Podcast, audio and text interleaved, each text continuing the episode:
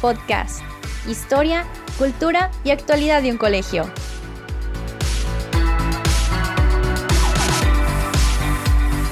Soy su presentadora y amiga Mariana Franco.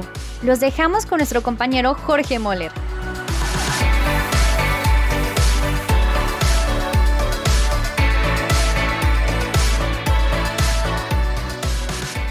Bienvenidos, bienvenidas al programa Somos ISIC, podcast del Instituto de Humanidades y Ciencias de Guadalajara. Les habla su amigo y compañero Jorge Moller. Una vez más podemos conectarnos como comunidad en este espacio de acompañamiento con un episodio de espiritualidad. Habiendo vivido ya nuestra experiencia de blancos y azules, en la cual nos reunimos bajo los colores del manto de María para entregar nuestros esfuerzos, nos reencontramos con amigos y tuvimos la oportunidad de convivir con nuevas personas. De igual manera llegó a nosotros el pasado fin de semana una de las fiestas más importantes para nuestra comunidad como iglesia, es decir, Pentecostés. En este suceso también una comunidad estaba reunida. ¿Quieren saber más sobre el Pentecostés y cuál es el sentido de vivir en esta época de grandes desafíos? Quédate con nosotros para descubrirlo. Somos EASY Podcast. Para conocer qué ocurre en el Instituto de Humanidades y Ciencias de Guadalajara, sintonízate, sintonízanos.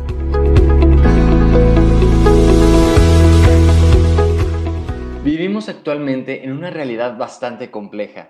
Antes de la llegada de la pandemia, ya nos encontrábamos bajo ciertas crisis. Una inminente crisis económica se visualizaba la aparentemente crónica problemática de la inseguridad aparejada de cierta pérdida de empatía, la lucha entre varios grupos sociales, cambios climáticos y muchas otras situaciones que, ante la llegada del coronavirus, detonaron y dan como resultado la realidad bajo la que vivimos. Asimismo, nosotros como comunidad católica vivimos a través del año diferentes experiencias y la vivencia del Pentecostés nos puede ayudar a darle sentido a lo que vivimos actualmente. Para esto tenemos a dos invitados el día de hoy. Nos acompañan el rector de nuestra institución, el padre Pepe Vallardo, misionero del Espíritu Santo, y Karina Jarero, jefa del Departamento de Formación en la Fe. Bienvenidos. ¿Qué tal, Jorge? Muchas gracias. Muchas gracias, Jorge. Gusto de estar con ustedes. Bienvenido y bienvenida. Nuestros invitados del día de hoy forman parte del equipo de espiritualidad ISIG, que están aquí para ayudarnos a conocer un poco más sobre el tema. ¿por qué un suceso como este lo consideramos como una fiesta? Bueno, primero que nada, Jorge, la, fiesta de Pentecostés, además de, eh, así, de, ser algo que es un, evento memorable, muy significativo dentro de la historia pues, del cristianismo, en realidad creo que tal vez tendríamos que empezar por recuperar un poco lo que es la idea de la fiesta, particularmente en el mundo antiguo. Es decir, que a diferencia tal vez de como nosotros hoy hacemos una fiesta por algunos eventos, antiguamente eh, se trataba la fiesta como algo que constituía una, ruptura, un paréntesis, una irrupción, digamos, dentro del mundo de la vida cotidiana. Y sería como decir que era la, entrada del mundo de lo sagrado dentro de la, de la, vida, de lo profano, de la vida ordinaria. ¿Y por qué era esto? Porque mientras en el día a día había que estar trabajando pues en el cuidado de las cosas, en el ahorro, en el hacerse pues de lo necesario para vivir, eh, incluso en seguir ciertas normas, la, fiesta constituía como el, espacio que era un paréntesis en el que podía vivirse de otra manera, en el sentido de atreverse a experimentar una lógica diferente, ya sea por la alegría, por el exceso, por el derroche y, todo ese tipo de cosas que de un modo u otro todavía persisten hasta nuestros días, pero que además la idea de la fiesta está vinculada a un fenómeno muy concreto, que es también el de un suceso que, marca, marca la historia.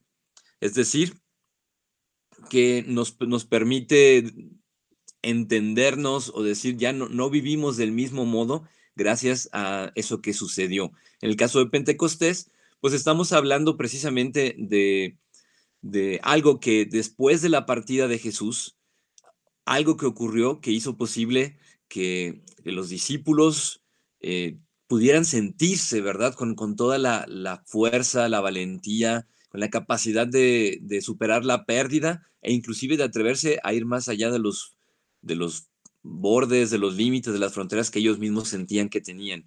Obviamente, yo creo que la gran mayoría recordará, ¿verdad? Pero lo menciono así nada más, esta fiesta de Pentecostés donde decimos que el Espíritu hace un don, se manifiesta como un viento fuerte que irrumpe en la casa donde están los discípulos, que enciende lenguas de fuego en ellos y que los impulsa a expresarse en distintas lenguas, de manera que todos los que los escuchaban, los escuchaban hablar en su propio idioma las maravillas de Dios, es un modo de expresarnos también ese suceso que pues, hizo capaz a la, a la, iglesia naciente de llevar el mensaje de Jesús, no solo con palabras, sino también con hechos, de una manera nueva, de una manera que, que fuera accesible, que fuera comprensible para todos en cuanto a las maravillas de Dios, pero sobre todo siempre vinculados desde Jesús. Entonces la idea esta de la fiesta, pues es evocar eso, es evocar algo que permitió curiosamente, que empezáramos a vivir con una lógica diferente, de, un modo distinto. Vale, Pepe, pues puesto así bajo la óptica también de el temor que tenían este, los discípulos, eh, creo que este momento que llamamos nosotros Pentecostés tiene algunas similitudes con el contexto tan complejo en el que actualmente vivimos creo que muchos de nosotros también hemos experimentado este miedo, más en esta pandemia, ¿no? Que ha detonado tantas dinámicas. Eh, ¿Qué puede hacernos vencer el miedo? Efectivamente, como lo señalas, hay mucho de, similitud con lo que se vivía en aquel tiempo y ahora. Sí es un hecho que, el miedo viene en, el hecho de, de, vivir de otra manera. Entonces, creo que el aspecto clave de esta pregunta de qué puede hacernos vencer el miedo no es tanto una pregunta como un cómo, ¿verdad? Sino que nos remite a esto que llamamos la experiencia del espíritu, que no sería otra cosa sino el experimentar el evangelio en carne propia, ¿verdad? En carne viva. ¿A, qué me refiero con esto? Me refiero a que hacerle caso a Jesús, tratar de, de continuar lo que él ya hizo, continuarlo en la historia, en nuestra historia propia, como la historia de, nuestra sociedad, implica, por un lado, sí, jugársela, pero sobre todo es estar haciendo este continuo experimento, digamos, de qué es lo que dice Jesús y qué pasa o a dónde nos conduce cuando le hacemos caso. Porque la experiencia del Espíritu, la experiencia que puede hacernos vencer el miedo, así como los discípulos, tiene que ver con habernos dejado volver testigos en carne propia de que hay una, hay una verdad de ese amor, una libertad auténtica en ese amor que Jesús vive y que, y que lo prolongamos con nuestra propia manera de estar en el mundo. Mientras nos mantengamos al margen y a salvo, el miedo no se vence, al contrario, se fortalece. Quien piensas únicamente en, en asegurarse, asegurar su propio futuro o asegurarse a sí mismo, pues obviamente no está poniendo en juego, sabe que hay algo en juego, pero no lo está poniendo en juego. Es importante que el arriesgarse o el ponerse en juego corresponda a un sentido, sea algo que también que de algún modo tiene una cierta sensatez. Voy a poner un ejemplo que ayuda, creo que mucho para ilustrar esto. Eh, a nivel ecológico no va a cambiar mucho el mundo si solamente yo dejo de usar popotes, por el decir un ejemplo tan conocido, ¿no? Es decir, si todo el resto del mundo sigue con los popotes y yo no, no hay un impacto que realmente sea significativo. En cambio, cuando me dejo llevar más allá de mí y en ese sentido me doy cuenta que la experiencia del espíritu me coloca en algo que está más allá de mi alcance por mí mismo. Es decir, que me abre a vivir algo junto con otros. En la medida en que otros se incorporan y forman parte de ello, empieza a haber una, un impacto significativo que mantiene esta intención o este esfuerzo presente en el mundo y que empieza a hacer que, que empiece a mostrarse algunos resultados de ello. Entonces, esto es una parte muy, muy, importante. Y qué interesante que la experiencia del espíritu de la que nos platicas nos hace tener una conciencia de la historia, ¿no? Sobre lo que ha hecho Dios por nosotros, incluyendo la vida del mismo Jesús, porque la historia misma nos ha ido mostrando que el seguir experimentando en carne propia lo que Jesús propone nos puede ayudar a vencer el miedo, cómo se puede vivir y apreciar la presencia del Espíritu Santo en nuestra vida cotidiana. Bueno, Jorge, en este punto me gustaría retomar una idea que nos estuvo compartiendo ahorita Pepe, que es la de vivir el Evangelio en carne propia, la verdad de ese amor que vive a través de los vínculos. El Espíritu Santo es una persona, es Dios mismo que camina con nosotros, que se relaciona con nosotros y que colabora con nosotros. Y a mí me gusta en particular la imagen de un baile, de dos personas que están bailando y que se van llevando el uno al otro. Sí, em, es verdad que hay uno que guía, pero también hay otro que está dispuesto a ser guiado y a colaborar también y a participar para que ese baile fluya, porque es esta relación en que su gracia, su vida y nuestra libertad bailan juntos, colaboran, pueden construir. La presencia del Espíritu es tan real hoy en esta época como lo ha sido y lo fue hace dos mil y pico de años, como lo ha venido siendo a lo largo de la historia de la humanidad. Eh, podemos reconocer su presencia claramente en nuestra iglesia, en los sacramentos, en la oración, en la existencia de congregaciones, de ministerios, de grupos, eh, que de muchas maneras diversas tratan precisamente de vivir el Evangelio en carne propia. Y en esta iglesia que sigue que sigue caminando a pesar de sus retos, que sabemos que son muchos, y que se esfuerza por cumplir su misión, que es hacer vida la buena noticia del Dios con nosotros, que se esfuerza en concretizar estas enseñanzas de Jesús en la relación, como nos decía Pepe, con el otro, con el otro que puede ser la creación, que puede ser este que tengo frente a mí, que se parece tanto a mí, pero que al mismo tiempo es tan distinto de mí, y que se vuelve un desafío especialmente cuando no estamos tan de acuerdo, cuando hay diferencias que son más marcadas, cuando comienzan las diferencias de opiniones, o los roces, pero que precisamente en ese punto, en ese esfuerzo de querer encontrar la armonía, de querer encontrar la unión, de querer construir juntos, ya se está manifestando en ese deseo la presencia del Espíritu. Me gusta pensar también en nuestros exponentes, nuestras representantes. mencionaba Pepe que hay una lógica diferente, un modo distinto de llevar la vida. Y tenemos figuras muy importantes dentro de nuestra iglesia que nosotros conocemos, como los santos, como los beatos, como los siervos de Dios. Por ejemplo, un Maximiliano Colbe, que actualizó el Evangelio, el ejemplo de entrega, de amor de Jesús en los retos de la Segunda Guerra Mundial. Se ve esa entrega y esa relación, esa amistad con Jesús, es ese deseo de, volver concreto el Evangelio cuando sustituye a una persona que iba a ser llevada a una cámara, a un castigo, y dice, no, llévame a mí. Esta persona tiene esposa, tiene hijos que lo están esperando, llévame a mí.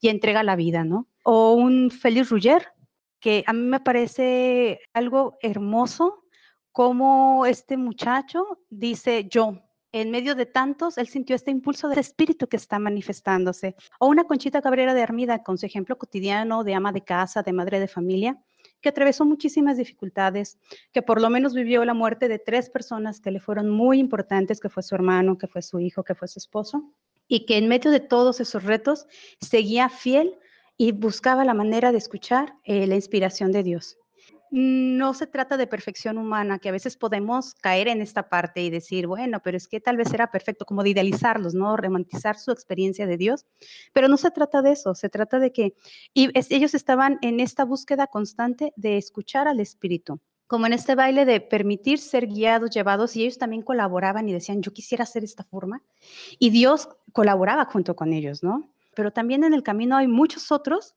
que tal vez no por un X circunstancia no vemos en ese cuadro de honor, pero que también están y que son anónimos y que también reflejan la presencia de Dios en este mundo muy concreto y que lo hacen a través de, en un contexto muy cotidiano para nosotros, en actitudes muy concretas como es la compasión, como es el amor, como es la paciencia, la bondad, la generosidad, la alegría, donde podemos observar ese tipo de, de expresiones esas que se van obviamente a través de la relación, del vínculo con el otro, del cuidado hacia el otro también.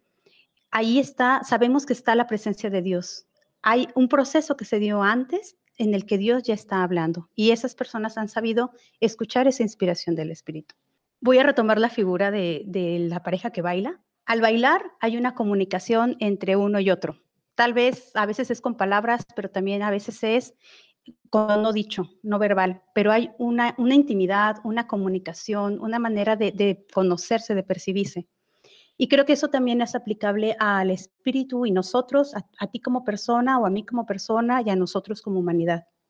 Es importante entrar en relación con él, con ella, a través de la oración, que tenemos la oración comunitaria, que es la Eucaristía, pero también está esa oración personal, en la que nosotros invitamos al Espíritu a que nos guíe y le podemos decir algo tan sencillo como eh, Espíritu Santo, fuente de luz, ilumíname, ¿no? Podemos utilizar una congregación como hay hermosas aquí dentro de la espiritualidad de la cruz. Podemos usar la personal, pero lo importante es esa disposición, esa apertura del corazón, que incluso en esa apertura, en ese deseo de yo sí quiero escucharte, por favor, dime hacia dónde necesito tu apoyo, tu ayuda, tu compañía, ahí ya está el Espíritu actuando.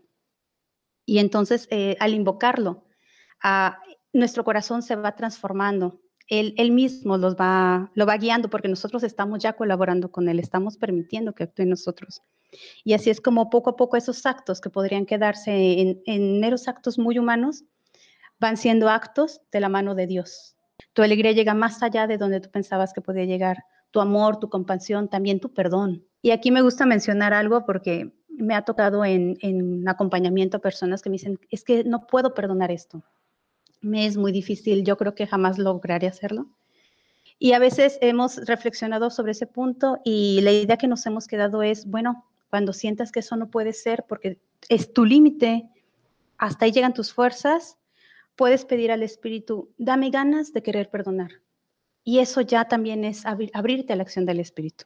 Por lo que dices, Cari, voy entendiendo que la presencia del Espíritu es actual, más sutil y cotidiana de lo, de lo que parece, que lo podemos encontrar en las búsquedas de justicia, en el acompañamiento, en la escucha, en el, las búsquedas de diálogo y la lucha por la paz.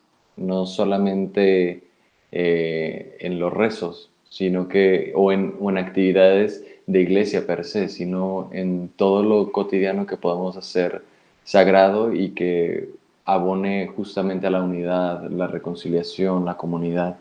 Pues ahora ya conocemos un poco más sobre la fiesta de Pentecostés y qué relación tiene con nuestra vida, que más allá de, ser una fiesta, es una provocación, una llamada intensa para continuar la vida de Jesús en carne propia. Les agradecemos mucho que nos hayan compartido un poco de ustedes y sobre Pentecostés en este espacio de Somos ISIC Podcast. Muchas gracias por habernos invitado. Pues aquí estamos a la orden. Muchísimas gracias por la invitación. Eh, como siempre es un placer estar aquí compartiendo con ustedes y pues seguimos en contacto. No, hombre, sí, el placer es tenerlos este, aquí. Esto es Somos ISIG Podcast. Descárganos desde Facebook o Instagram en arroba soy Y bueno, estamos cerrando la transmisión del podcast Somos ISIC sobre Pentecostés. Nuestros invitados fueron Pepe Vallardo y Karina Jarero, miembros del equipo de espiritualidad ISIC. Somos ISIC Podcast, un espacio diseñado para estar cerca de nuestra comunidad educativa, un canal de comunicación para saber de ti, para conocer de todos los que laboramos aquí. Soy tu amigo y compañero Jorge Moller. Recuerda, somos ISIC. Hasta la próxima.